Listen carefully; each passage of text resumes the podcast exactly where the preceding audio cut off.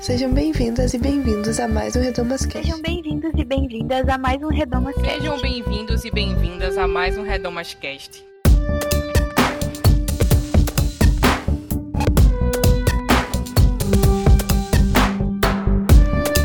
Sejam bem-vindos a mais um Redomas Cast. Eu sou Bianca Ratti e o episódio de hoje é a continuação da nossa série sobre o Sermão da Montanha. E hoje nós comentamos o texto de Mateus 5, 27 a 48 e demos o nome desse programa de Justiça do Evangelho, parte 2. A parte 1 já está no ar, vocês podem ouvir. Não é necessário ouvir as outras partes para compreender essa, mas a gente recomenda. O formato desse programa é um formato de conversa. A ideia não é trazer uma, é, um estudo teológico a respeito do texto, e sim conversarmos e entendermos a aplicação e como esse texto nos afeta, como esse texto fala conosco e o que ele tem a dizer para as nossas vidas. Antes da gente ir para o programa, eu preciso dar alguns avisos. O primeiro é que a gente teve um problema técnico nesse programa, onde a minha voz não foi gravada e no backup a gente perdeu um tempo do backup. Então, vocês vão perceber que eu vou inserir algumas regravações de algumas coisas que eu falei durante o programa. Eu vou regravar aqui. Aí, mais pro final do programa, vocês vão ver que a conversa continua normal. Então, tem uma parte normal, aí eu vou inserir as minhas regravações, e aí tem uma parte é, normal de novo, que tá todo mundo conversando e vocês vão conseguir me ouvir interagindo. Então saibam que em alguns momentos do programa, aonde eu inseri essas regravações, eu estava ali conversando com as, as participantes também, mas esse áudio acabou se perdendo, infelizmente. E como esse é um programa muito espontâneo, a gente achou que era melhor usar o que a gente tinha e tentar salvar dessa maneira do que tentar regravar esse programa e tentar reproduzir essa conversa de novo. Então, assim, o que a gente conseguiu salvar, a gente colocou aqui. E mesmo assim ficou muito legal. Vocês não estão perdendo nem 10% do que do, desse todo aqui que a gente está apresentando. E aí não se esqueçam de acessar o nosso site projetoredomas.com.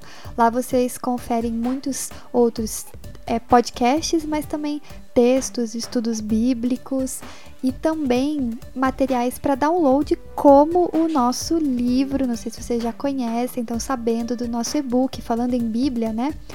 É o nosso livro Nem Caladas Nem Cobertas Novas Perspectivas sobre Textos Antigos, onde a gente convidou várias teólogas para escrever sobre alguns textos da Bíblia que são desafiantes para as mulheres da atualidade. E nos sigam nas nossas redes sociais, é Projeto Redomas em todas elas.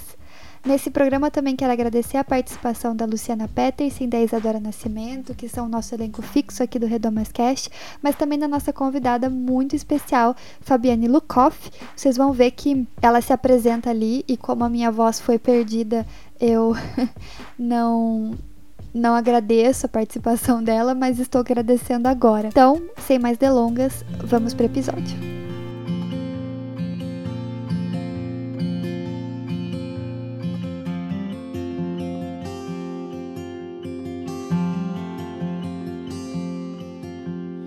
Cedo me acorda a oração, é o coração que tá apertado. Vocês ouviram o que foi dito. Não cometa adultério. Eu, porém, lhes digo que quem olhar para uma mulher com cobiça já cometeu adultério com ela em seu coração. Se o olho direito o leva a pecar, arranque-o e jogue-o fora. É melhor perder uma parte do corpo que ser todo ele lançado no inferno. Se a mão direita o leva a pecar, corte-a e jogue-a fora. É melhor perder uma parte do corpo que ser todo ele lançado no inferno. Também foi dito: quem se divorciar da esposa deverá conceder-lhe um certificado de divórcio. Eu, porém, lhes digo que quem se divorcia da esposa, exceto por imoralidade, a faz cometer adultério, e quem se casa com uma mulher divorciada também comete adultério. Vocês também ouviram o que foi dito a seus ante antepassados. Não quebre seus juramentos, cumpra os juramentos que fizer ao Senhor.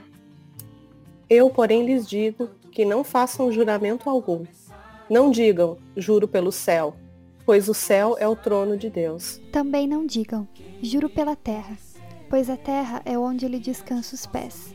E não digam, juro por Jerusalém, pois Jerusalém é a cidade do grande rei.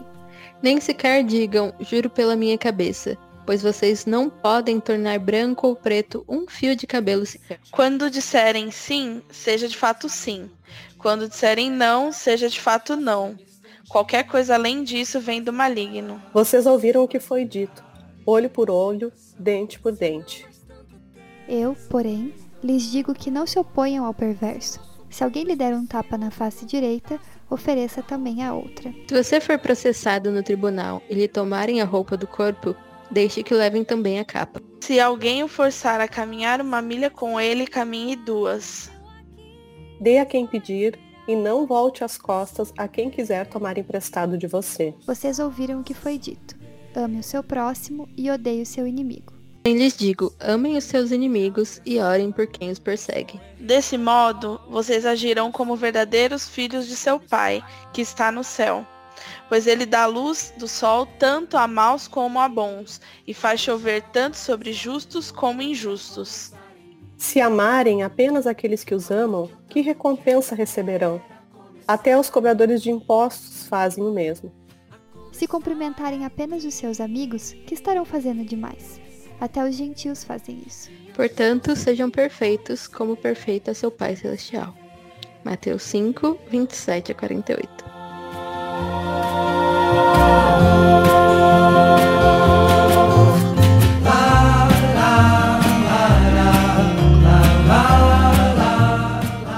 Começando mais um Redomascast e hoje nós estamos aqui com o elenco fixo do Projeto Redomas e mais uma convidada. Então eu vou pedir para minha amiga Luciana Petersen falar um oi pra gente. Oi, gente, estava saudades. E também para minha amiga Isadora Nascimento. Olá, galeras! E agora a nossa convidada muito especial, a Fabiane Lukoff. Se apresenta pra gente, por favor. Oi meninas, começo agradecendo o convite e saudando todos e todas que nos ouvem. Eu sou Fabiane, é, mas já pedi para as meninas me chamarem de Fabi ou de Fábio, aqui como preferirem, porque só minha mãe tem autoridade para me chamar de Fabiane. Ah, eu sou gaúcha, tenho 40 anos, é, sou de formação artista, né, musicista e artista visual, mas a minha vida inteira trabalhei sempre com essas duas coisas, ou na academia ou na igreja. E hoje eu tenho a oportunidade também de, de estudar, de me aprimorar. Faço doutorado em teologia nas faculdades Este, em São Leopoldo, sou luterana. E é um prazer estar aqui nesse podcast do qual eu sou fã e sou ouvinte. É, estamos aqui, intitulamos esse episódio Justiça do Evangelho, parte 2, né? Gente já falou um pouco sobre justiça. Jesus já estava falando um pouco sobre justiça no trecho anterior que a gente conversou. Então, se você não ouviu os programas anteriores, é, talvez você se beneficie de ouvir para entender o próprio texto, mas você pode acompanhar esse programa é, sozinha, só talvez dar uma lida no texto ali e entender o contexto, né, o que estava sendo falado antes e depois, porque a gente está partindo é, dessa ideia, né? Uh, então eu queria perguntar quem quiser começar falando um pouquinho sobre o que, que pensa sobre esse texto. Nossa, eu acho esse texto difícil e ele é muito intenso, assim, tipo, ele é muito desafiador, né? Tipo assim, ele exige muito de você e muito. Essa parte de amar inimigo, gente, pelo amor de Deus, é muito forte, é muito difícil. Então, é um grande desafio. Vou comentar que tem dois textos que eu acho que são os mais desafiadores, assim, que sempre quando eu leio esse trecho, ou Sermão da Montanha, né, capítulo 5, que é tanto ali a parte é, que na minha Bíblia está como falando sobre o adultério, sobre a questão da gente extirpar né, aquilo que nos leva à motivação a fazer o mal, a desejar, a cobiçar o outro, e também essa parte do amor aos inimigos. É, como isso excede né, a justiça, Jesus mesmo vai dizer né, que a justiça, essa justiça vai exceder muito a dos fariseus, e como aqui trabalha especificamente com a questão das motivações, dos valores, dos sentimentos, ou seja, toda a construção da gente enquanto ser humano, os nossos afetos, a maneira como a gente se relaciona com as pessoas não da boca para fora, né? Não no exterior, mas a forma como a gente vai lidando com os nossos sentimentos em relação ao outro, como a gente constrói a imagem do, da outra pessoa também, é, como um objeto ou como uma pessoa que é digna de respeito, como alguém que, que foi criado por Deus ou como alguém que é inferior a mim porque talvez por algum motivo crê em outra coisa ou confia em outra coisa ou se posiciona de uma forma diferente, né? E realmente assim, eu acho que ali o final, né, é um dos textos mais desafiadores do Evangelho, principalmente né, do Sermão da Montanha, mas de, todo o Evangelho, da gente não só aceitar o inimigo, mas de orar por ele, né? E acho desafiador demais também. Uhum. É, eu, a gente tá, vem falando, né, nos outros episódios que o Sermão da Montanha como um todo é um texto muito desafiador, né? E enquanto a gente estava lendo, o que eu fiquei pensando é que esse texto, de uma maneira geral, eu tenho a impressão de que Jesus ele tentou é, orientar de maneira é, mais sábia, como ele sempre fazia, né?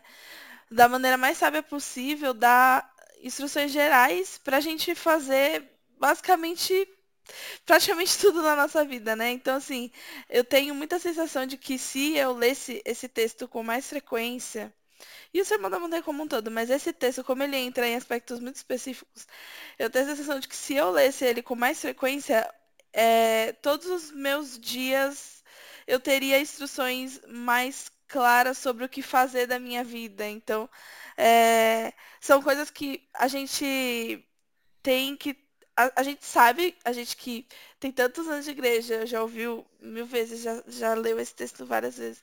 A gente sabe todas essas coisas, mas parece que conforme a gente vai lendo, vai e vão acontecendo coisas na nossa vida, é, novas oportunidades de aplicar as coisas que ele disse nesse texto vão surgindo de maneiras diferentes e, e aí eu tenho a sensação de que se eu ler todo dia, eu vou ter todo dia algum significado para dar para esse texto. Com certeza.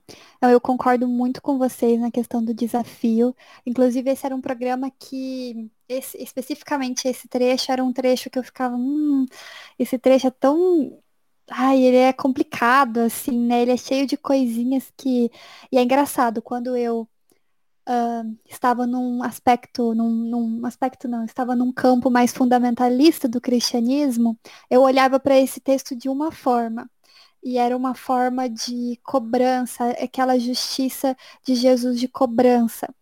É, quando eu olho e aí eu tinha dificuldades com esse texto por, um, por uma série de razões. Ele me gerava determinadas dificuldades. Hoje, em outro campo do cristianismo, que muitos gostam de chamar de progressista, então vamos com esse termo. É, nesse campo, esse texto me apresenta outros desafios, outras coisas, porque algumas coisas que Jesus diz nesse texto é, me desafiam a olhar ele de uma maneira não tão literal.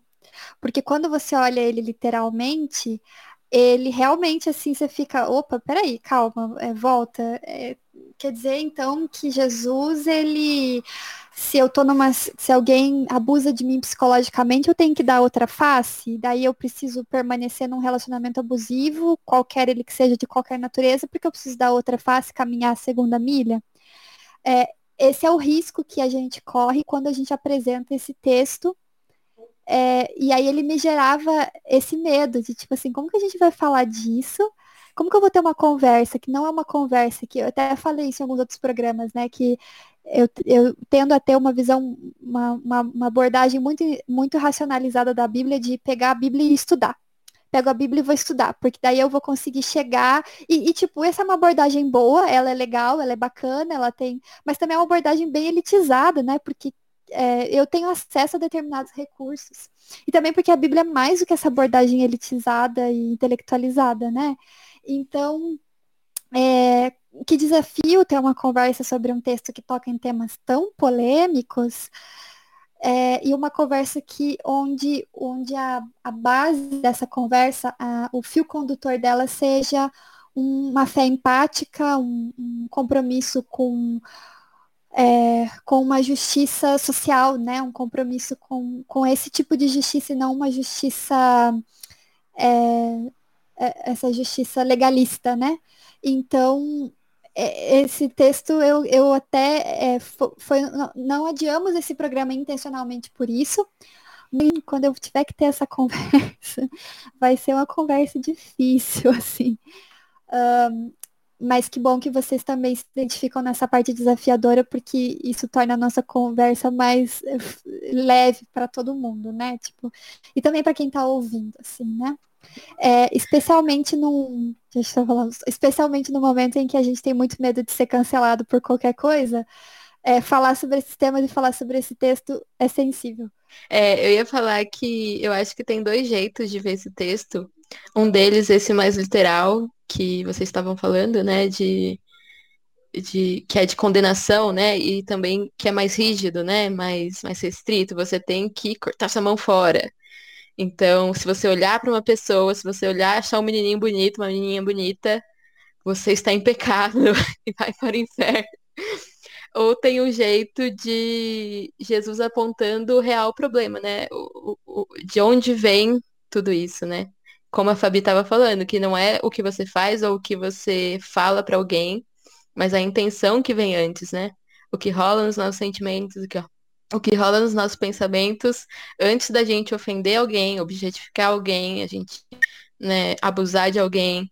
Então Jesus também está falando sobre relações de poder envolvidas, né, nas relações humanas. E eu acho que é bem interessante, assim, duas coisas que eu ia pontuar. Uma que a Bianca falou, a importância da gente ler a Bíblia de forma que a gente também consiga aplicá-la ao nosso contexto. É, eu não sou de forma nenhuma contra um estudo mais sistemático da Bíblia, né? Tenho muitos colegas que se dedicam a isso, mas como alguém da teologia prática, se não for para aplicar na vida da e como pastora, né? Se não for para aplicar na vida da comunidade, a mim pessoalmente não interessa é, descobrir os, os meandros, os, os, pequenas coisinhas, mas algumas vezes esse estudo mais sistemático ele pode nos ajudar a chegar, obviamente, numa compreensão mais plena do texto e que desmonta uma série de usos equivocados, né? Que é uma coisa que a gente vê muito, inclusive por parte de fundamentalistas, né? De usar vírgulas, é, pontos do texto para que são previamente escolhidos para defender algumas causas específicas, né? E nesse sentido, eu estava lendo esse texto durante a semana é, e, e, uma das coisas que me chamou a atenção é que tanto ali quando Jesus vai falar a respeito do adultério, quanto ele vai falar a respeito do divórcio, é interessante como ele responsabiliza o homem em uma sociedade que culpabilizava sempre a mulher e eu falei culpabilizava, mas a gente pode olhar hoje também, porque, é, infelizmente, ainda que diante da justiça o divórcio, por exemplo, seja uma questão que pode ser pedida pelos dois e que não necessariamente existe uma culpa de alguém nesse processo, a gente sabe que culturalmente é muito atribuído à mulher, né? É, eu lembro quando eu era adolescente, se eu tinha um namorado e por algum motivo terminava a relação, a, a, a reação da minha avó era, mas o que que tu fez para terminar, né? Porque a culpa é da mulher, é a mulher que fez alguma coisa. Mas eu acho interessante que Jesus vai, vai, vai nos dois casos, ele vai falar para o homem, né? Ele vai dizer, é, ali ele, no versículo 28, eu acho que, né? Mas eu lhes digo, qualquer que olhar para uma mulher e desejá-la, já cometeu adultério em seu coração. Então ele, ele aponta, e numa sociedade onde a adúltera era sempre a mulher. E quando ele vai falar sobre o divórcio, aqui também aí falando, como eu disse para você, se não é uma aplicação prática não interessa, mas em Deuteronômio 24, a gente vai ter essa situação específica aqui, né? E aí eu até fui procurar que na Almeida se fala em repúdio, né? Aquele que, que repudiar a sua mulher deverá dar a ela uma carta de, de, divórcio. Ou seja, se tu não quer mais estar casado com a tua mulher, não dá oportunidade para ela se, é, cometer um adultério e aí sim tu trazer um, um, um ônus diferente, um ônus maior né, para a vida dela. Então, de, de, também a gente não objetificar as pessoas, né? Tanto quando a gente. E aí, depois é um assunto que eu acho que a gente vai comentar mais tarde, né? Essa objetificação da mulher pelo olhar masculino, principalmente, né? E, uhum. e, e que, que é o motivo aqui, e a forma como a igreja prefere abordar esse assunto a, a, partir da perspectiva de que a mulher não pode ser a pedra de tropeço, mas ela não olha para toda essa construção social que vê a mulher como um objeto do olhar masculino, né?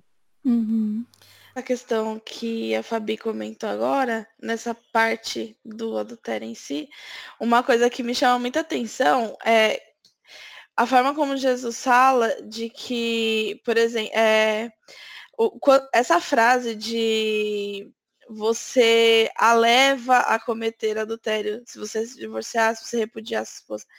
É uma coisa que, para mim, ela fala muito menos sobre uma coisa necessariamente uma regra ou um padrão moral, porque é, para mim é difícil acreditar que Jesus estabeleceria naquela, naquele contexto uma coisa que deveria ser aplicado, replicado para todos sempre, para todos os formatos de sociedade, enfim, é, fora daquele período histórico e daquele povo. Ele estava falando para um grupo de pessoas de uma determinada cultura, né? Então eu acho que é, muitas vezes isso fala é, não só sobre um padrão moral e tudo mais, mas sobre uma perspectiva de é, assim, eu nos outros episódios eu falei isso, né? Do, do meu que às vezes eu coloco, eu vejo as coisas relacionadas a casamento e por causa da minha vida, enfim eu tento pensar é que é muito sobre você. A gente vive numa sociedade individualista, né? No, nesse, a gente tem esse, esse discurso individualista até dentro do nosso meio progressista e tudo mais. Eu vejo muito assim, ah, porque se você fez a sua parte e aí a pessoa que se vire, ela, você comunicou que nem as questões de responsabilidade afetiva. Você fez a sua parte de falar que você não estava interessado e mesmo que você tenha dado milhares de sinais errados para a pessoa, mas você falou, você fez a sua parte. E aqui, o que, o que para mim Jesus está falando muito é, você é responsável por uma parte do que a pessoa vai fazer também. Se você teve o seu papel ali é, em fazer a pessoa fazer uma coisa que é ruim para ela, ou que é ruim para, enfim, que vai ter uma consequência ruim para ela, você tem que fazer esse exercício de não pensar em só no que você está fazendo, mas sim como isso vai repercutir na outra pessoa. E aí, é, dentro de um relacionamento, enfim, de casamento, que foi o que ele usou para fazer essa figuração, você forçada toda hora a pensar, porque o que você faz vai repercutir na vida da pessoa em vários aspectos. Então, isso eu acho muito interessante, assim, se a gente tivesse esse exercício, por isso que eu falei que se eu ler isso, se eu lesse isso todo dia, talvez me pouparia de fazer várias besteiras que eu faço do dia a dia. Porque é um exercício que a gente não pensa, a gente está cansado de ouvir, mas é fazendo, é fazendo, fazendo, até você conseguir. Porque se a gente fizesse isso com mais frequência, talvez evitaria muito desgaste nas nossas relações, enfim. E a gente evitaria de causar, sei lá, traumas em outras pessoas experiências ruins de outras pessoas, tudo isso, né? Eu li em algum lugar, agora, essa semana, não sei se foi no Twitter ou um livro, que a nossa religião não é a religião de Caim, né? Acaso sou eu, cuidador do meu irmão? A nossa religião é aquela que, que de fato é o, o responsável pelos outros, né? Então, acho que tem tudo a ver com isso que a Isa falou. É, nossa, total. E outra coisa que eu fiquei pensando sobre a questão do divórcio era que o divórcio nessa época deixava a mulher totalmente vulnerável, né? Assim, sem direito algum, sem ter como comer. Às vezes ela tinha que virar pedinte, né? Porque tá dando prostituta, tá dando pra ouvir a criança gritar? Acontece, né? Quarentena, ouvintes. É, e eu acho que a mensagem de Jesus é exatamente essa, né? Mulheres não são objetos descartáveis, não é porque você sentiu que não quer mais essa mulher que você pode jogar ela fora e deixar ela morrer de fome ou, né, ser jogada à prostituição sem ter outra opção por causa disso, né? Então eu acho que Jesus realmente está questionando o patriarcado aqui nesse texto. E é uma situação que, que até pouco tempo atrás, ainda hoje a gente vê, né, que é o caso é, do casal, que é casado há muito tempo, a mulher é, em casa, cuidando dos filhos, e o cara foi investir na carreira, de repente ele decide que que quer se separar e, e, deixa essa mulher, talvez até paga pensão, mas deixa desamparada, né? E, e é essa questão da responsabilidade mesmo, de que e nessa sociedade aqui, o fato dele, é, se ele a repudiasse, não lhe desse a carta de divórcio, ela, ela não teria como casar de novo. E, e da forma como Jesus coloca aqui que se conceda a carta de divórcio, que estava previsto lá em Deuteronômio 24, ela poderia então se casar de novo, e inclusive se o segundo marido morresse, ela não deveria voltar para o primeiro. Tem toda uma, uma questão lá também. Mas é muito, é, é, eu acho que eu concordo, né, que é uma desconstrução do patriarcado mesmo, essa ideia de que é cada um por si e de que a mulher, ou seja, a gente só é responsável pela nossa própria conduta quando a gente está se dando mal, né? Enquanto a gente está servindo, aí sim, aí a gente está sob aquele controle e tal. Agora, no momento que eu não preciso mais de ti, que tu já não é mais útil para mim, que de alguma forma tu não serves mais, então sim, eu posso te descartar e aí tu te vira, seja agora uma mulher independente, né? É, eu acho que isso era uma, uma situação que a gente ouviu muito, assim, de, da, da geração anterior, a minha principalmente, né? Mulheres que hoje têm entre 50 e 60 anos, de se dedicar a vida inteira, ficar em casa porque tinha três, quatro filhos e de repente se viram abandonadas sem ter nem é, é, o amparo desse ex-marido e também sem ter qualificação para o mercado profissional, por mais que a vida inteira tenha trabalhado, né? Duas coisas que me chamaram a atenção, né, tanto no que a Lu falou, mas também no que a Fabi falou, é, primeiro essa questão do, do ficar em casa, da mulher que fica em casa e tal, e a gente, a gente também tem essa narrativa muito do feminismo liberal de poder de escolha, né? Ah, eu tenho poder de escolha e se eu quiser ficar em casa, essa é uma escolha que eu faço, e a gente vê também aí as próprias, esse próprio discurso da feminilidade bíblica se apropriando é, dessa história da escolha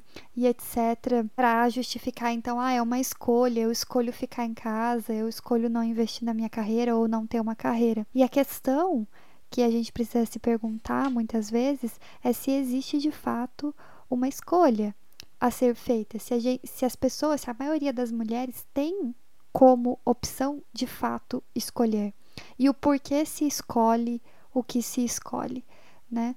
Porque muitas vezes é, é uma escolha que está baseada numa série de, é, de ideologias que no fim podem te deixar uh, desamparadas, né? Então o problema não está em ser dona de casa ou ser mãe ou enfim. O problema está em como isso é construído de uma forma que tem, a gente tem a ilusão de que isso é de fato uma escolha e que a gente realmente pode ser é, dependente dessa pessoa e tal, e que tudo vai dar certo, tudo vai ficar bem se eu seguir esse modelo, ou é, que essa escolha não tem consequências, né? A gente muitas vezes, ah, é a escolha que eu fiz, mas não foi informado das consequências dessa escolha de uma maneira justa, né? Então eu acho que essa história da escolha é algo que a gente precisa conversar um pouco melhor, é, especialmente nessa influência do feminismo liberal, né? O que é escolha e o que é esse poder de escolha, porque legal, eu eu sou a favor da gente escolher quando as condições de escolha realmente forem justas, né? E a segunda coisa também que me chamou bastante atenção é ali quando Jesus faz uma denúncia do sistema patriarcal e ele está chamando os homens para uma responsabilização, né? Ele está responsabilizando os homens que ocupavam um, e ainda ocupam um, um lugar de poder na sociedade. Era eles que interferiam completamente e mudavam completamente, destruíam ou ajudavam a vida de mulheres ali eles tinham o poder sobre a questão do divórcio, eles tinham o poder de acusar uma mulher de adultério e possivelmente acabar com a vida dessa mulher. Então Jesus está responsabilizando os responsáveis por esse sistema, responsabilizando eles por isso. Tanto que em outra ocasião ele fala, né, que o divórcio só existe por causa da dureza do coração do homem. Então eu acho isso muito interessante. E aí eu fico pensando então é, levando para minha vida, quais são os sistemas pelos quais eu preciso ser responsabilizada, por exemplo, estrutura racista, né? Eu quanto pessoa branca, eu preciso ser responsabilizada e quando eu leio isso que Jesus está fazendo, responsabilizando os homens, eu sinto que uma interpretação possível e uma interpretação para minha vida é quais são os sistemas hoje pelos quais eu contribuo e, e, e aonde eu tenho uma posição de poder e como eu preciso ser é, ter responsabilidade, ser responsabilizada e buscar é, isso ativamente, né? Buscar essa responsabilização, entender o meu lugar, entender como as coisas funcionam, como esses sistemas operam. É uma coisa que é muito interessante. É, eu fiquei pensando sobre como esse texto também é jogado contra pessoas LGBT sempre, né? Sobre essa coisa de se o olho te leva a pecar, e, e então, tipo, para a igreja o pecado é a prática homossexual, né? Então, e aí vem a, a, o seu desejo que você tem que matar todos os dias. Mas levando em conta isso que você falou sobre é, sistemas de opressão que você está se beneficiando, né? O sistema LGBTfóbico é um deles. Então, se a gente olhar esse, esse texto como se você está sendo homofóbico, presta atenção. Fica o recado pra gente também, né? Estou aqui, meu Senhor, bem sincero serei, pois não posso me esconder de ti, nem. Bom, e agora a gente vai iniciar a conversa sobre o segundo bloco né, desse texto, que é sobre juramento. Contei para as meninas que esse trecho ele é muito gravado na minha memória, nas minhas memórias de infância, porque a minha mãe costumava citar muito ele em duas ocasiões. Primeiro, que ela não deixava a gente falar eu juro ou jurar por qualquer coisa por causa desse texto, né? Meninas é, deram risada disso e falaram que também era real com elas. É juro e adoro. Adoro eu não ia pode comentar, falar. Eu ia comentar. E depois, porque a minha mãe é uma pessoa muito pragmática e ela sempre gostou muito é, de, de colocar esse texto do sua resposta seja sim, sim ou não, não, é, em situações em que a gente estava meio que enrolando ela e e querendo justificar alguma coisa ou dar um migué. E aí ela falaram, ó, tem que ser sim, sim ou não, não. e aí, durante eu contando essa história, e por causa do que a gente estava falando sobre esse sistema LGBTQ fóbico, eu lembrei de um TikTok que eu assisti é, em que uma pessoa LGBT se aproximava da liderança de uma dessas igrejas de parede preta aí, onde todo mundo é bem diferentão e tem tatuagem, e nós aqui somos abertos e aceitamos todo mundo. E aí essa pessoa pergunta: Mas vocês é, recebem pessoas LGBT? Vocês afirmam a existência né, das pessoas LGBT e tal? E, e a, a, a liderança fala claro, aqui são bem-vindos todas essas pessoas, a gente ama todo mundo, todo mundo é bem-vindo. E aí a pessoa pergunta: tá, mas as pessoas LGBT podem ter cargos, elas podem casar, enfim, elas podem fazer tudo aquilo que as pessoas cis hétero fazem na sua igreja? E aí a liderança responde: bom, essa é uma coisa complicada, vem aqui tomar um café e etc. E, e aí essa pessoa né, no TikTok fala: Olha, essa é uma pergunta cuja resposta é sim ou não. Né? Não é uma resposta que demanda um café, demanda uma conversa. Tinha que ser sim ou não. Então, depois disso, depois de ler esse texto, eu já vou, quando tiver uma situação dessa na vida, eu vou dizer: ó, é sim, sim ou não, não. Jesus mandou que seja dessa forma. Agora, fiquem com o que as meninas comentaram a respeito do texto. Então, essa, essa parte do juramento, enquanto a gente estava lendo, eu estava pensando muito. É, eu acho que talvez do texto seja a que eu mais me relaciono, porque é, eu acho que é muito o, os meus 30 anos, assim, sabe? Ah, não fa... quando eu era, sei lá, quando eu tinha 20, 19, quando eu era mais novinha, eu achava eu tinha muita certeza de muita coisa, cara. É uma coisa muito louca. eu era muito certa das coisas e eu acho que eu tenho muito uma tendência a ser assim, né? De tipo, ah, não, eu sei, já tenho tudo descoberto na minha vida. Eu escolhi uma carreira com 18 anos que vai para sempre, que vai ser eu, é a minha vocação, entendeu? E, e na atual fase que eu tô, é tipo, só sei que nada sei. As pessoas. Eu planejava, a minha vida era assim, absurdo o nível de planejamento. Eu falava, não, eu vou começar a namorar no penúltimo ano da faculdade, aí eu terminar a faculdade, vou ficar um ano todo dinheiro, vou casar.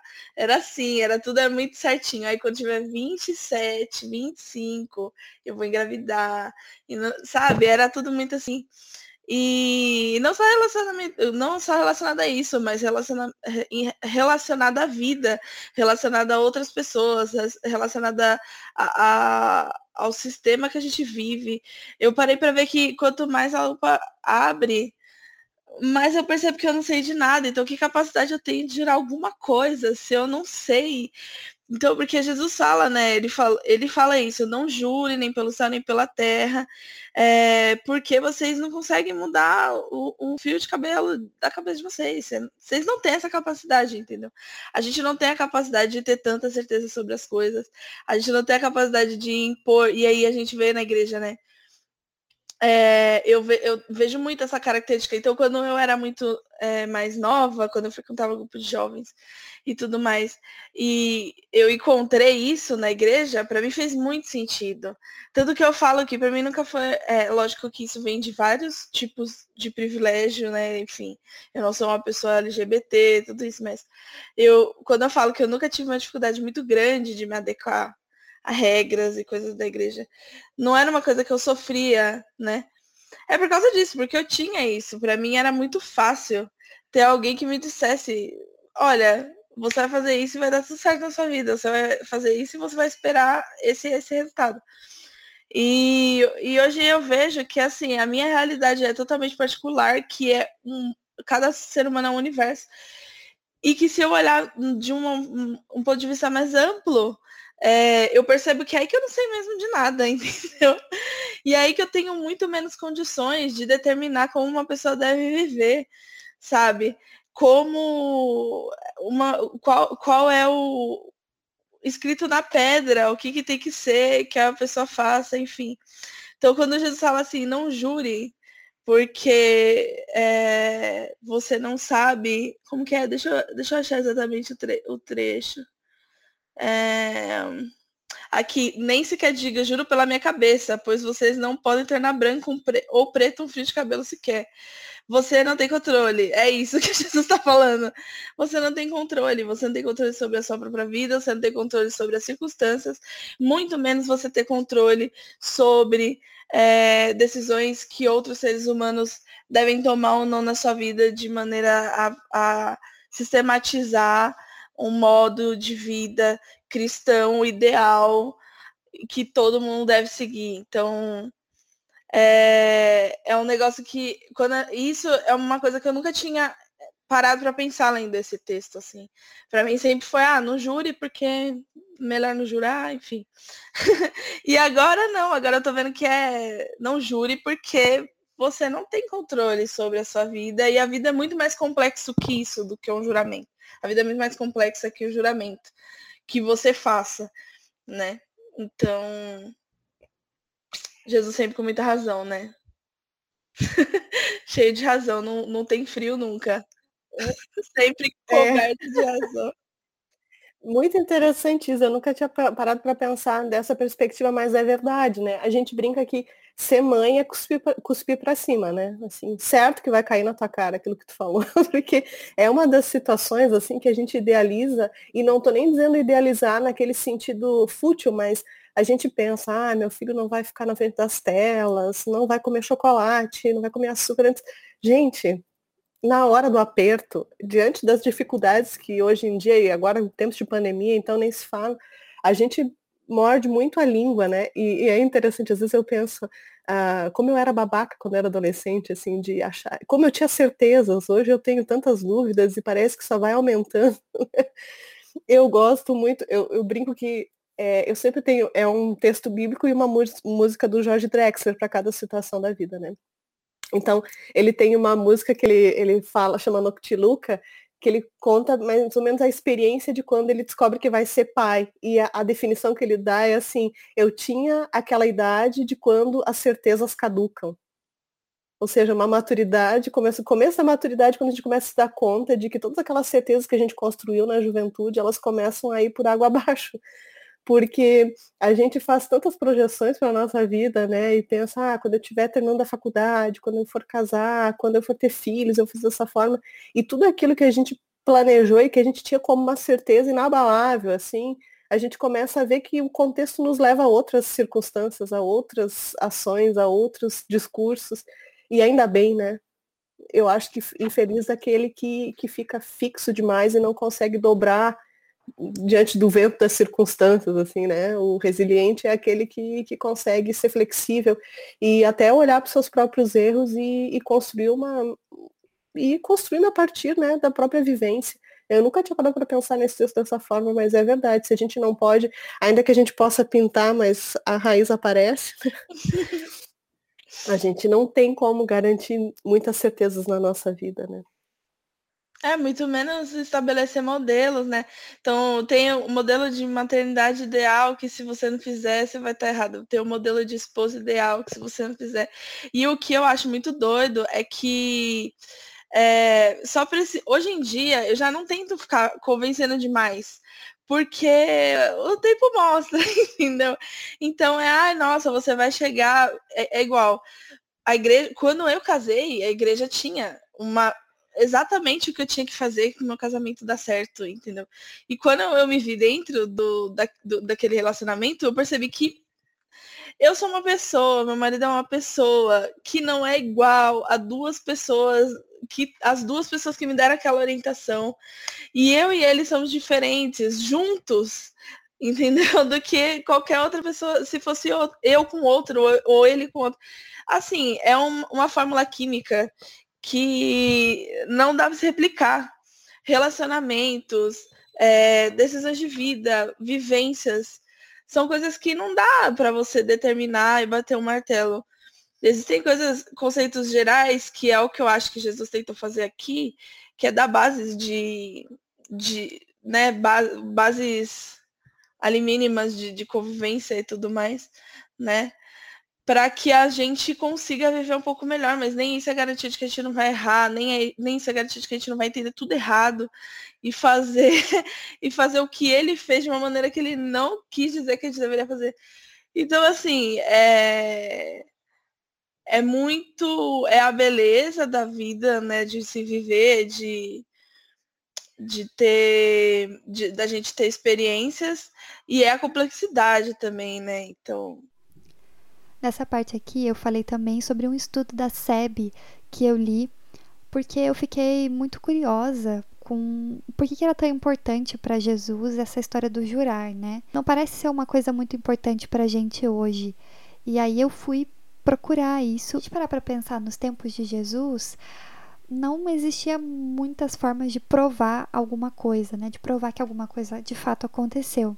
Então você jurava, jurava por Deus, jurava é, pela sua vida, jurava pela sua família, enfim. Você jurava porque se acreditava que se não fosse verdade, então uma coisa ruim ia acontecer com você. Inclusive por isso que as nossas mães não deixavam a gente jurar. E aí o que o autor do estudo diz é que Jesus está querendo mostrar que o juramento não resolve o problema da falta de transparência da comunicação entre as pessoas e o que, que resolve? Você ser transparente, ser sim, sim ou não, não, a sua resposta. E, e aí eu fiquei pensando, tem aquele livro, né? É Jesus o maior psicólogo que já existiu, e aí, tipo assim, é Jesus o maior comunicólogo que já existiu, falando sobre transparência. Uhum. É, eu fico pensando também que eu tenho uma certa dificuldade de falar não, assim. Pra, tipo, convites que eu não posso muito, mas se der um esforço e me, me desgastar, eu consigo é, eu tenho um pouco de dificuldade. Então, isso que você falou, Bia, me, me trouxe muito isso. Tipo, eu tenho que aprender a falar não quando. É, tem que falar não, sabe? Quando eu já tô esgotada. é, seu sim, sim, não, não, para você ser transparente com o que você de fato está vivendo, o que de fato você está sentindo, né? Mesmo que o não seja difícil de falar, ou que você esteja sentindo algo feio de falar, né? Algo que não é agradável da pessoa ouvir, mas você não vai mascarar num juramento, não, eu juro que sim, eu juro que eu tô fazendo seu pro, pro seu bem, né? Então, ser sincero, muito bom. Jesus é incrível mesmo.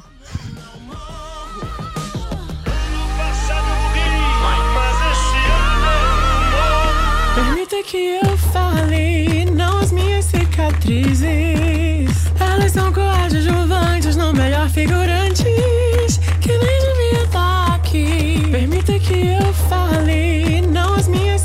Cicatrizes. Tentando roubar nossa voz, sabe o que resta de nada? Ovos passeando por aí. Permita que eu fale, não as minhas cicatrizes. Se isso é sobrevivência, me resumir a sobrevivência, roubar um pouco de bom que vivi. E aqui nós começamos a falar sobre o bloco final desse texto, o bloco sobre amar os nossos inimigos. E eu começo dizendo o quanto esse texto, o quanto chegar nessa parte do texto é algo é, difícil e como é uma coisa que às vezes até explode a nossa cabeça quando a gente lê, não só pela primeira vez, mas várias vezes. Tá acontecendo, né? Minha cabeça está explodindo aqui porque eu acho que é um pouco que todo mundo que lê esse texto é não só pela primeira vez, a gente lendo agora, dá esse choque assim. É, e como eu falei, também é um texto perigoso, porque ele, eu, e eu digo isso, e, e, eu acho que eu quero ouvir vocês sobre os comentários positivos enfim, o que vocês aprenderam, mas eu queria muito falar sobre isso, porque já aconteceu comigo, de usarem esse texto como manipulação, como manipulação emocional. A pessoa explicitamente falar, tá, mas eu queria que você andasse a segunda milha comigo, tá, mas eu queria que você desse a capa também, nesses termos. E, e isso é uma manipulação muito avançada, porque ela está usando as palavras, do, as palavras da boca de Jesus Cristo para é, manipular é, você e te manter dentro de uma situação que era uma amizade abusiva que eu estava. É, então, eu acho que que esse texto ele precisa de cuidado quando a gente lê ele para que não não se extrapole é, isso e vire uma arma de manipulação. Porque a gente sabe que a Bíblia ela é um texto tão é, rico e poderoso que as pessoas conseguem usar como a própria Fabi já falou, né? Usar as vírgulas, selecionar o texto para o seu próprio é, interesse. E esse interesse pode ser é, um interesse fundamentalista, progressista, manipulativo ou esclarecedor, ou enfim, qualquer tipo de interesse. E a gente sempre tem um olhar, nunca é neutro. Então, uh, é só isso mesmo, assim, que eu queria pontuar logo de cara que, que esse texto é, acaba sendo perigoso por causa disso. Quando a gente pensa no texto sobre o juramento e a pior coisa que pode acontecer numa leitura é a gente, é a mãe da gente não deixar a gente jurar, a, uma das, as, as consequências desse texto são muito mais graves e, e podem ser usadas de uma maneira muito mais grave. Essa semana eu vi um vídeo do John Piper, aquele pregador famosíssimo. É, não sei de que contexto é esse vídeo, não sei se ele se retificou a respeito desse vídeo, só para ser justa aqui. Mas ele fala que em casos de mulheres que estão apanhando dos, dos maridos, que são agredidas pelos maridos, elas precisam aguentar é, essa agressão e aí por um tempo e aí se não passar ela busca ajuda da igreja. É basicamente isso. E a questão é a igreja é, a igreja muitas vezes não vai ajudar ou vai ajudar de uma maneira que não faz sentido para a situação não resolve o problema não resolve a situação. E eu poderia ver ele utilizando esse texto de caminha a segunda milha com o seu marido. Doe também a capa. Dê a outra face, né? Para o seu marido. Esse tipo de texto pode justificar esse tipo de abuso. Então, uh, só para deixar isso claro, apesar de eu ter certeza que não foi isso que Jesus quis dizer, uh, mas eu acho que é importante a gente destacar isso também. Enfim, quero deixar aberto para que vocês quiserem comentar a respeito. Eu acho também assim, interessante quando a gente estava lendo, né, de pensar que o próprio contexto que Jesus e as pessoas que estavam ouvindo ele nesse momento estavam vivendo era um contexto de opressão, né, de domínio do Império Romano. Então, orar pelos inimigos nesse contexto significava também uma coisa muito, muito real, né, muito presente, porque é, é caminhar pela cidade de Jerusalém, estar no templo, era ver os soldados romanos que estavam ali. E, e, como isso talvez se colocava, a gente pensa assim, ah, então eu preciso ser talvez conivente ou ser, ou, sabe, ficar quietinha e, e deixar que o sistema me oprima, mas também não tem a ver com isso, né? é, resistir ao perverso também, né? Não, não necessariamente deixar que ele faça o que ele quiser, mas de alguma forma resistir ao perverso, e isso às vezes é dar a outra face, não sempre, mas às vezes é. Sei lá, só vou jogar essa informação, né? De pensar que ele estava num sistema de, de ele estava num momento, né, de opressão assim também. Assim, eu não sei se eu eu tô vendo, tô olhando aqui bem do ponto de vista de, das minhas experiências mesmo, enfim, né? Mas eu tendo a achar, porque assim, Jesus, quando ele disse isso de dar a outra face, caminhar a segunda milha, ele completou dizendo que é o que Deus faz por nós, né? Que não dá para você se dizer filho de Deus se você não faz essas coisas. E eu tendo a achar que ele estava falando de um ponto de vista. Isso é, não, é lógico, não é um jeito certo de ler o texto, enfim, não estou querendo imitar nada, não. É o, o que eu estou significando no texto para mim. É, para mim, ele estava falando muito mais do ponto de vista de um benefício da dúvida, né? Eu acho que a gente tem muita tendência a, até no nosso meio mesmo, é como a Fabi falou, a gente tava. Eles estavam falando muitas vezes de um, do Império Romano e tudo mais. E a gente sabe quem são os grupos que a gente considera né, os detentores de poder na nossa sociedade e para a gente colocar todo mundo no mesmo balaio, enfim. É um dois, né? E, e é importante a gente dar o benefício da dúvida. E diante desse benefício da dúvida, a pessoa pode nos provar totalmente contrário. E a gente não deve continuar andando a terceira, a quarta milha com a pessoa a partir do momento em que ela nos prova é, que ela realmente está exercendo um poder né, opressor sobre a gente, né?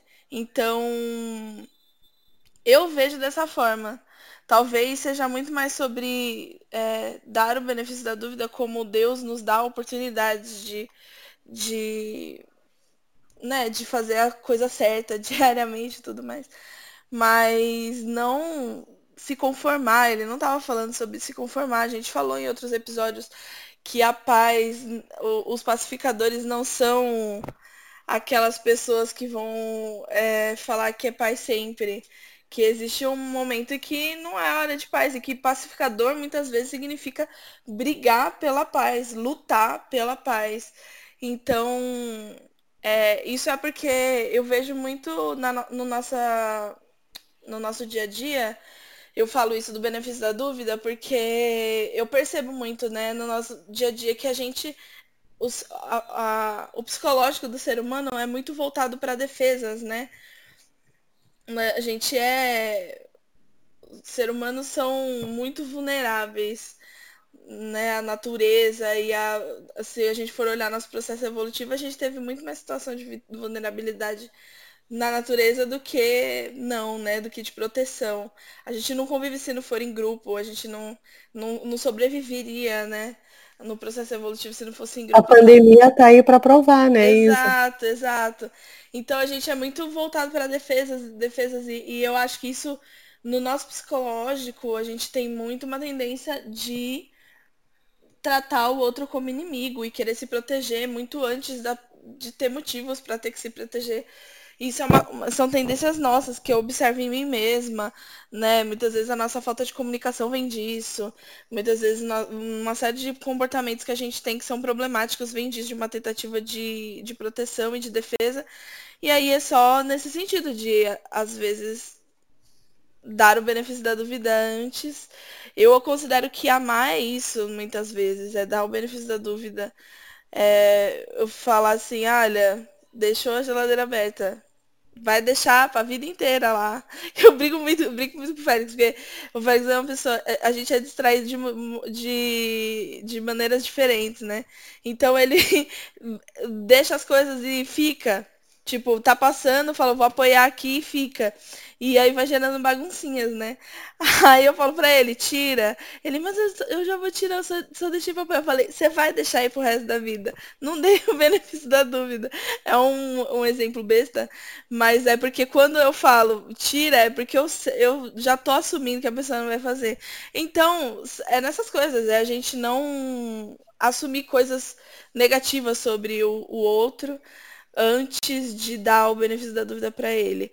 Agora, diante de situações de abuso, diante de situações em que a, a pessoa já é uma vítima, que a pessoa já está sofrendo uma opressão, não é, é, Eu não acho que Jesus tenha é, dado essa instrução de que você deve andar mais uma milha para dar para a pessoa a chance de continuar fazendo uma coisa ruim para você, né? Eu acho que é mais aquilo do o amor não suspeita mal, entendeu? Então o amor parte do ponto de que tá todo mundo bem intencionado até que se prova o contrário. Provou o contrário, já muda de figura, né? Então, não sei, é, é o meu o que eu relaciono o texto com a minha experiência é isso, né? É, é o que a gente estava falando no começo do episódio, né? Que Jesus aqui toca no que vem antes do comportamento. Então, aquele desejo que vem na nossa mente quando alguém faz mal pra gente, né? O desejo de vingança, desejo de reagir. E aí eu não poderia passar esse episódio sem comentar sobre Big Brother. Porque. eu tava pensando nisso também. Quando eu falei do benefício da dúvida. Exato. Porque no Big Brother, né, a gente tá aqui acho que na terceira semana de Big Brother, quando a gente tá gravando esse episódio, aconteceu uma situação, né, dentro da casa de que o Lucas foi um cara que ficou bêbado na festa, tal, encheu o saco do pessoal, mas de repente todo mundo se voltou contra ele e ele virou o maior inimigo que perturbou a, perturbou a paz de todo mundo e assim, parecia que ele tinha matado alguém dentro da casa, né, assim. E não deram o benefício da dúvida para ele, né? Assim, e a gente e o público aqui fora fica, meu Deus, o que estão fazendo com o menino, estão fazendo abuso psicológico com o menino. Então eu acho que foram poucas pessoas que sentaram com ele depois, que deixaram ele comer à mesa, né? Que sentaram com ele para conversar sobre amenidades, assim. Então eu acho que é, isso que é uma necessidade das nossas relações humanas, né? Assim, mesmo com quem a gente acha chato, mesmo com quem a gente é, tem ali reservas, né? É, a gente tentar é, quebrantar um pouco o coração para ver a humanidade dessa pessoa, né? E é muito difícil, porque quando eu falo isso, eu fico pensando, meu, e se a pessoa for racista, eu tenho que fazer isso também? Então, fica aí a questão, mas eu acho que é, é também lembrar que existe, antes de tudo, um sistema, né? Como a Fabi estava falando do Império Romano, existiu o fucking Império Romano e é, que estava a, para além do centurião. Então Jesus vai e, e, e fala com o centurião e, e, ele cura o servo do centurião, mesmo sabendo que existe o Império Romano que depois iria matá-lo, sabe? Então, questões. É, na internet é muito bom a gente aplicar essa lógica de passar pano e cancelar, mas na vida, na vida real isso não existe, não existe não tem como a gente cancelar pessoas que a gente trabalha todo dia, que a gente, sabe, as pessoas são mais complexas que isso. E às vezes você vai conhecer uma pessoa que você adora e você vai se ver passando por ela, porque é isso, gente. Entendeu? E a realidade é muito mais complexa do que essas lógicas tão binárias, né? É, nessa realidade de polarização que a gente vive, eu acho que esse texto ele é um alerta para a gente não desumanizar aqueles que pensam diferente da gente, né? Porque é muito fácil, eu, eu, eu aplico um pacote de, de como eu idealizo que aquela pessoa que, que tem uma outra vertente religiosa, uma, um outro pensamento político, eu acho que ela é assim e eu passo a enxergar ela como minha inimiga, né? Eu, essa pessoa é minha inimiga. E não necessariamente ela também tem, talvez, de, aliás, ela vai ter os dilemas da vida dela, ela vai ter as negociações também com as crises dela. É, e, e, eu, até por causa da minha formação, eu, eu penso muito na questão assim de como a estrutura vai nos moldando e conforme, como que a gente vai navegando nessa sociedade que vai nos formando para um lado ou para o outro. E a sociedade como um todo, né? Todas as instituições. E, e às vezes o fato da gente conseguir orar por uma pessoa, nos aproximarmos daquele que pensa diferente de nós, abre inclusive uma, um outro horizonte, uma outra possibilidade, tanto para ela quanto para mim, de enxergar uma outra realidade, né? É, e aí eu, eu, eu, lembro assim ao longo da, da, minha vida, né, tanto como professora quanto como pastora, a, a questão, a Luciana levantou a questão do racismo, né? Lembro de discussões com alunos a respeito da questão das cotas, né? Às vezes é simplesmente uma questão de sentar e conversar, né? As pessoas não são inimigas, é, é, no sentido de que às vezes elas não entendem, elas simplesmente elas não tiveram a oportunidade de alguém que sentou e conversou a respeito, explicou por que, que é importante. É, infelizmente o ensino no Brasil ele não leva em consideração, muitas vezes a gente aprende a reproduzir discursos, né? E a gente desumaniza uma parcela da sociedade, a gente desumaniza é, outras pessoas que pensam diferente da gente, e a, a internet o fato a gente não poder se encontrar mais para conversar ao vivo e ver a expressão do rosto é, é sentir né, na, na, na, emoção da voz, faz com que o nossa, a nossa polarização realmente crescesse, porque a gente fica no texto frio, né, daquilo que a gente escreve às vezes em cento e poucos caracteres no Twitter ou assim por diante, né, ou, nos comentários dos vídeos, e, e, e, aí a gente começa nesse processo de desumanizar o outro, enxergar o outro simplesmente como um inimigo que não tem sentimento, que não tem vida, que não tem relações, que assim, é, a nuance Eu... é importante, né? É, e acho que a humanização é a palavra-chave, sabe? Do, desse, quando é, a Lu falou, né, do, do que está de, por trás daquela ação. Acho que é, é nesse ponto que Jesus toca na humanização. É, eu, vi um, eu li um outro exemplo, quando Jesus está no processo dele lá de julgamento, né? Um soldado dá uma bofetada na cara dele e ele pergunta por que, que você me bateu, né? E dá outra face. E eu li que a pessoa interpretou assim, eu não, eu não lembro agora. Se eu lembrar, eu vou deixar o link para as pessoas lerem também. É, se não me engano, foi na própria SEB. Uh, que quando ele dá outra. É, quando ele pergunta para a pessoa por que você me bateu, ele dá uma chance para a pessoa refletir sobre o que ela fez e entender se de fato ela queria ter feito isso ou não, então, isso que você falou ressoou muito no que já, eu já estava aqui para falar de. É, tem gente que realmente, assim, você pode conversar, conversar, conversar e a pessoa não tá aberta, ela não vai querer. Meu pai também tem uma frase que eu gosto muito, que a gente só ajuda quem quer ser ajudado. Então, chega numa fase que realmente, como a Isa falou, não vou mandar a 25 milha com a pessoa, né?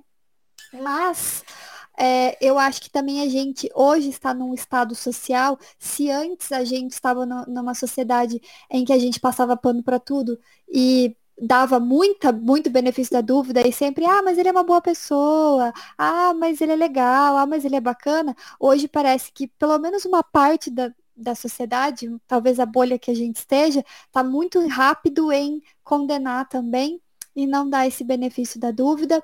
E enquanto é, a, ao processo de desumanização, é, ele é sistemático para muitos grupos, né? Muitos grupos que são desumanizados sistematicamente, e a gente, eu acredito, daí que a gente não pode ou não deveria recorrer aos mesmos recursos desse processo de desumanização. E aqui eu não estou dizendo que falar para uma pessoa, oi, você foi racista ou machista ou LGBTQ fóbico, é desumanizar ela.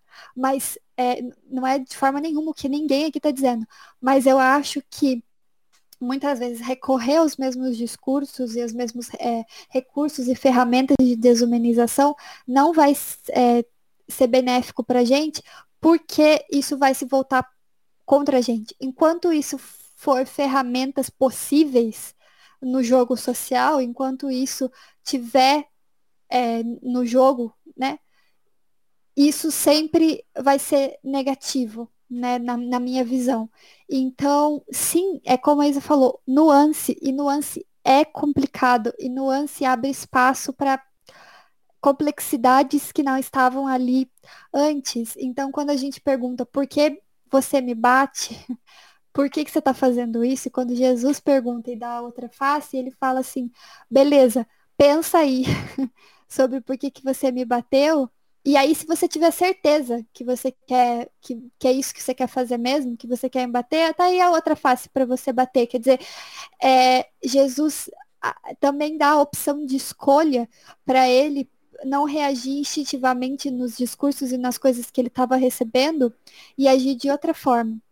E eu sinceramente acho que nós no campo mais progressista, num campo é, que busca empatia, que busca justiça social, é, a gente precisa prestar atenção nisso, porque vai ser a única forma da gente resgatar aqueles que não passaram daí desse ponto da conversa. Muitos passaram, outros não. Outros têm coisas que a conversa funciona em algumas áreas e em outras áreas já não funciona mais.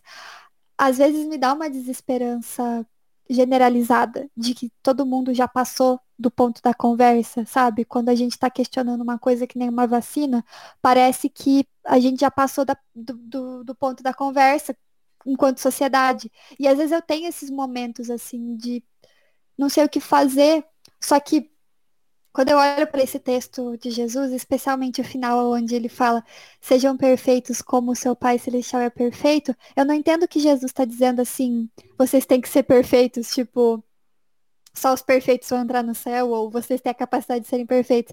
Mas olha aqui um ideal, mirem nesse ideal. Quer dizer, se a gente não tem utopia, com o que, que a gente vai trabalhar?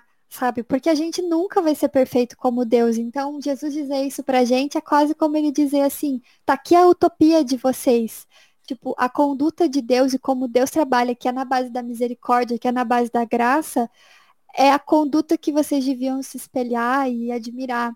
E isso é um utópico. Então, tipo, se a gente não tiver mais utópico, o que, que a gente tem, né? Tipo, a gente não tem mais nada. É, e alguém pode dizer, não, mas então fica aí com a tua utopia, porque, tipo, eu já desisti, eu já cansei. E tem dias que eu tô assim também, então eu nem posso responder nada. Mas é, no final das contas, eu acho que o Sermão da Montanha a gente sempre termina com esse gostinho de esperança na boca é, de que mesmo quando Jesus está cobrando as coisas da gente, tem esse, essa utopia para a gente idealizar, aonde a gente dá o benefício da dúvida, aonde a gente caminha uma segunda milha e tenta, faz uma tentativa, onde a gente pergunta para a pessoa por que, que você está me batendo e tipo você tem certeza que você quer bater de novo. É, então isso tudo para mim é muito sobre um mundo ideal e tipo se a gente não, não procurar o melhor, que, que a gente está fazendo aqui também. Então, é, essas coisas que me, me provoca, assim, esse texto, além de tudo isso que vocês já falaram sobre a dificuldade de praticá-lo, né? É, também me dá essa, essa perspectiva. Que além dessa questão relacional, assim, que claro, tem, como a gente disse, se a gente lesse todos os dias esse texto, talvez nós seríamos pessoas melhores e testemunharíamos melhores, né, melhor do, do evangelho, mas eu acho que é principalmente sobre isso, é sobre vencer o mal pelo bem. Né? É, é, é, é bem essa utopia mesmo, de a gente não se render às armas do, do, da, dos nossos inimigos, dos nossos opressores e fazer aquilo que de alguma forma pode fazer com que a pessoa também reflita sobre a sua posição, né?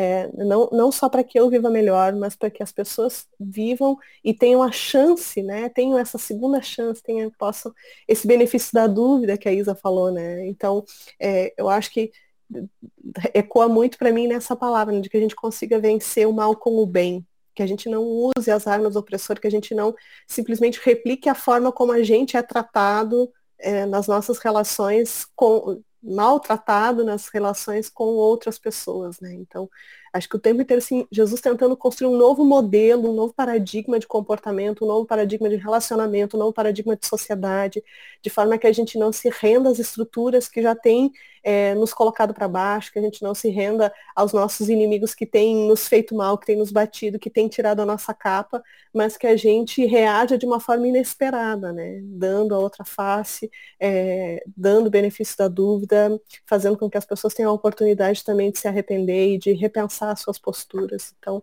é, para mim, essa, essa é a, esse é o grande mote do Sermão da Montanha, né? Que é que a gente perceba que é uma estrutura que a gente não vai vencer replicando o mesmo tipo de opressão, mas subvertendo e, e, e vivendo né, de uma forma que o bem vença o mal. Esse, essa série do Sermão da Montanha é um negócio assim, sempre sai ministrada, cara. Sim. Sempre sai assim, ó. Nossa. Maravilhoso, é eu amo. É muito bom. É engraçado porque às vezes eu, sendo bem sincera, às vezes eu fico pensando qual o lugar da Bíblia na minha vida hoje.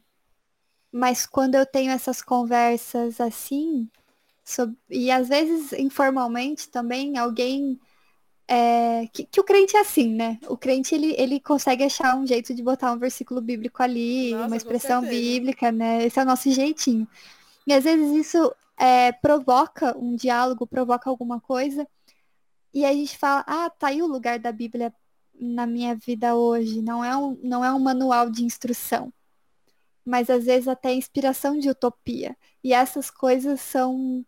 É, tem a sua beleza é, muito mais do que talvez regras para eu seguir. Eu leio, é, sejam perfeitos como o pai, seu Pai Celestial é perfeito, e eu antigamente isso geraria um peso em mim uhum. é, gigantesco, é, quase de impossível de carregar. a tua própria vontade, o teu próprio coração, aquilo é. que deveria ser a conduta de uma pessoa cristã, né? Isso. E hoje compreender que é, eu, e aí assim com bastante cuidado, eu acho que a gente vai aprendendo a ser um pouquinho mais é, bondoso, generoso com a gente mesmo, assim. Uhum. De que, de fato, tem construções, assim, familiares, psicológicas, sociais, que nos levam a um determinado tipo de comportamento que são muito difíceis de mudar e que dificilmente a gente vai conseguir mudar. E não que a gente não creia que o Espírito Santo possa fazer, mas talvez seja um meio de que Deus nos, nos mantém sensíveis, né? À realidade do outro, assim, de, uhum. de já que se a gente de fato conseguisse ser perfeito, do jeito que a gente é pecador, a gente logo ia se achar melhor que os outros. E... Hum, sim. Tem gente que não é e é, e, se, e, e se acha. E a busca por perfeição causa isso, né? É. A gente. A, é, em algum momento a gente começa a acreditar que porque a gente está buscando ser perfeito, a gente está de alguma forma conseguindo. E uhum. aí é, vira um checklist, assim, hoje eu fiz isso, isso e isso, então eu sou um pouquinho mais perfeito, então agora eu posso me achar um pouquinho mais perfeito que Sim. os outros que não estão seguindo esse checklist. É essa experiência da minha adolescência, Sim. de profunda arrogância em relação a outros cristãos, porque eu fazia coisinhas, eu dava tique na lista que eles não estavam dando, então olha só como a minha experiência com Deus era mais é, profunda, importante, bonita e real do, por causa disso. E não era, era só uma experiência de arrogância e culpa. Tipo, Sim. Uma coisa alimentando a outra. É, né? a gente cria um, um, evangelho, um evangelho meritocrático, assim, né? É um sistema meritocrático também. Exatamente. What would I give for just an inch of your peace? I wanna fall, but I got bruises on my knees. Oh, what I'd give for just an inch of your peace. So I wanna fall. I wanna be someone that you'd call. Bom, então É, mais dois blocos que nós temos aqui tradicionalmente antes de encerrar esse tipo de programa. É o bloco primeiro, né, de pedido de oração, que a gente sempre faz em relação a esse texto. É, o, enfim, o que a gente conversou aqui. É, acho que uma das coisas que mais me tocou nessa conversa, vou começar aqui fazendo meu pedido e daí também dá tempo para vocês pensarem, é essa questão que fui muito ministrada pela fala da Isa do, da questão do controle e do juramento. E acho que é o meu pedido de oração é nesse sentido, que a gente consiga cada vez mais ser livre dessa necessidade de jurar sobre as nossas próprias vidas, o controle de alguma coisa é, e fazer as pazes assim com esse fato que próprio Jesus já informou a gente de que a gente não tem controle. Então, é, esse é o meu, meu pedido de oração, é nesse sentido. Eu fiquei pensando, né, sobre essa questão da, de orar pelos inimigos e tal. E eu, talvez o meu pedido é não permitir que esse ambiente de polarização nos roube a dignidade do outro, sabe? De, de que a gente consiga de fato vencer o, bem, o, o, mal pelo bem, né? Que a gente não, não caia nessa conversa de ódio, por mais que a gente acredite que a gente está defendendo um lado ou que a gente está né, fazendo o certo, mas que a gente nunca esqueça que são pessoas que estão ali do outro lado, né? Que estão ali conosco e, e que Deus também criou e que Deus também ama. É, o meu pedido é por todas as pessoas que são vítimas desses sistemas de opressão, então todas as mulheres, todas as pessoas negras, LGBT, indígenas, enfim, todas as pessoas que são oprimidas, né, por esses sistemas que estavam alguns no tempo dos tempos bíblicos e perduram até hoje, se, se complexificaram, tiveram mudanças, mas ainda oprimem e também para que os nossos corações estejam sensíveis para quando a gente estiver sendo beneficiado né, por esses sistemas e compactuando de alguma forma e reproduzindo esses sistemas nas nossas relações, né? A gente que possa é, ser incomodado para mudar, né? É, a minha oração, eu acho que é no sentido de pedir discernimento, é, para a gente ter discernimento de, de que consequências as nossas atitudes podem ter, podem ger, possam gerar no outro, é, que a gente tenha discernimento para estabelecer fa e fazer disso um exercício, é, isso de dar o benefício da dúvida para a pessoa, isso de ser flexível, é, com relação ao nosso futuro, com relação aos nossos planos, com relação às coisas que acontecem à nossa volta. E não perder a ternura mesmo diante das lutas que a gente tem que travar todos os dias nas nossas no nosso dia a dia, nossas lutas pessoais, diárias, individuais. E as nossas batalhas enquanto né, pessoas que se preocupam com o mundo e com o contexto social e as coisas é, que a gente, né, que os, os grupos marginalizados e oprimidos sofrem. Acho que é isso. Amém. Amém. Então vamos para o último bloco desse programa, é, onde a gente dá algumas indicações baseadas nesse, nesse texto, nesses temas que a gente conversou, né? Eu queria indicar é, a música que vai ser uma indicação bem batida, mas eu lembrei muito dela lendo o texto a Amarelo, do Emicida. Uh, quando ele fala lá, permita que eu fale não as minhas cicatrizes, acho que é muito essa dinâmica também de é, dar o benefício da dúvida e se dar o benefício da dúvida também nessas situações. Um, e, e, essa questão da utopia, né? De, de, de dessa desse ideal de perfeição, ele no final da música fala sobre vai atrás do seu diploma, é, enxuga suas lágrimas, e claro que ele está falando para um público específico que nem necessariamente sou eu, mas é, eu acho muito interessante como esse todo esse álbum do MC é muito sobre uma busca de uma utopia, de um mundo, essa, essa busca desse lugar. Então eu acho que é, falou muito comigo essa história aqui no uh, durante a, a, a, nossa nossa leitura. E a segunda indicação é um filme. É, quando a gente pensa em amar os nossos inimigos e tal, eu lembrei muito do filme Jojo Rabbit, que indicado ao Oscar e, enfim, é um filme muito, muito bom. Apesar de um tema muito pesado, né, que é o nazismo, ele é muito divertido. Parece até errado dizer isso, né? Mas é, ele é um filme que a gente associa. Eu até às vezes tenho uma certa dificuldade com alguns filmes que têm temas muito pesados, porque eu tenho que assim, estar tá num estado, certo estado mental para assistir. É, e eu, é, eu sempre tento, tenho essa tradição que o Oscar é meu futebol, né? Então eu assisto os filmes o máximo que eu posso, eu assisto no dia, eu faço torcida, etc.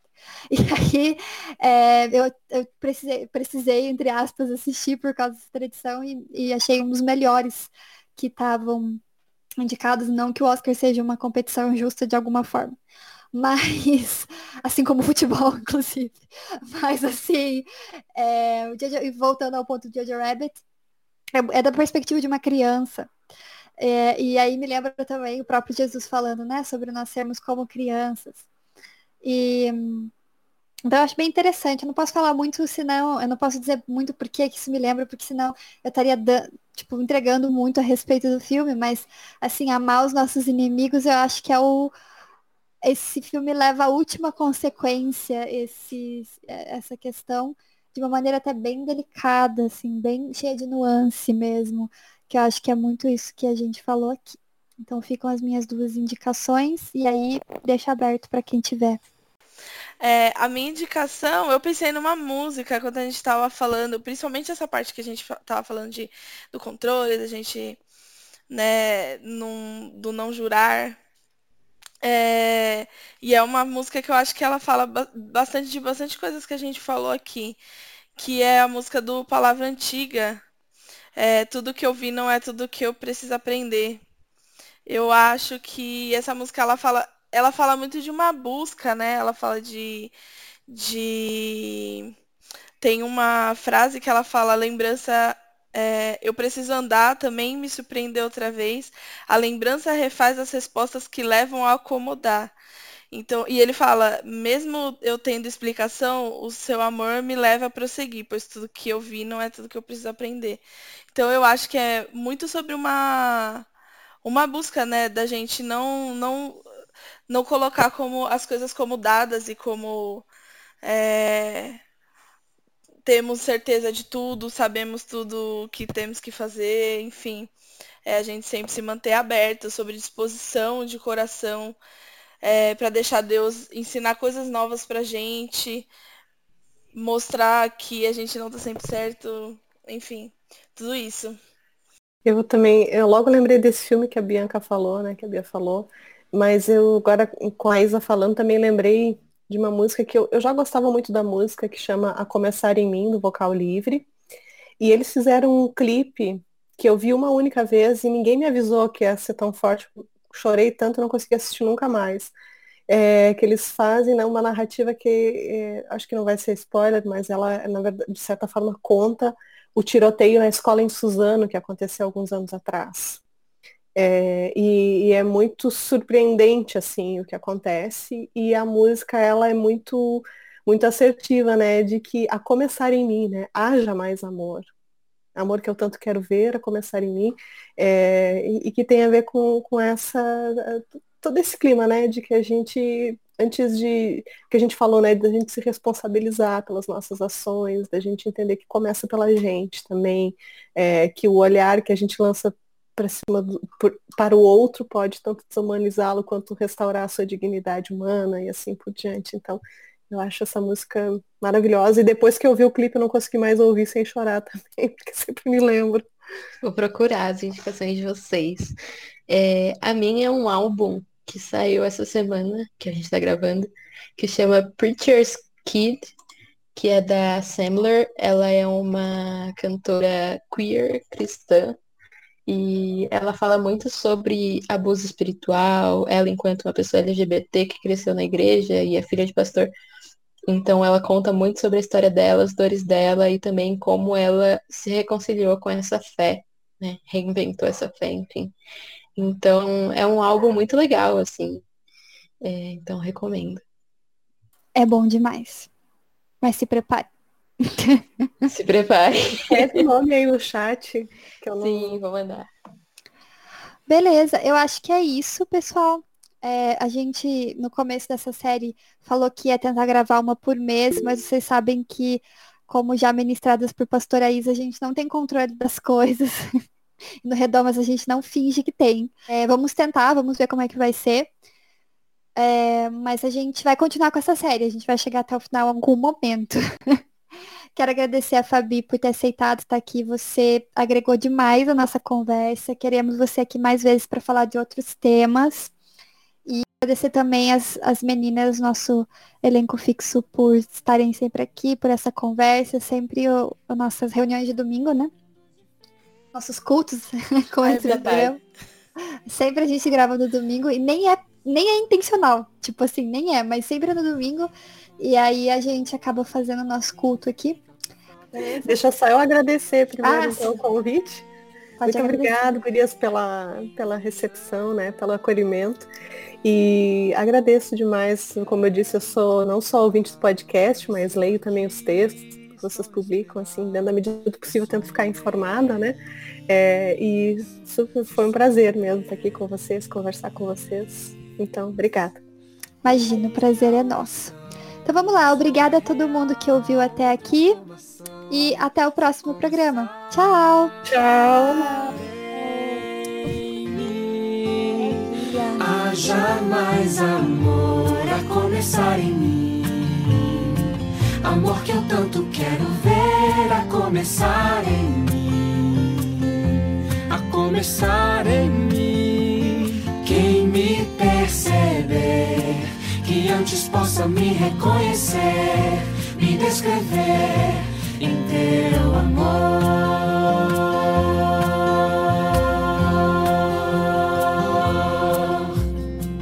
E se tivesse mais perdão?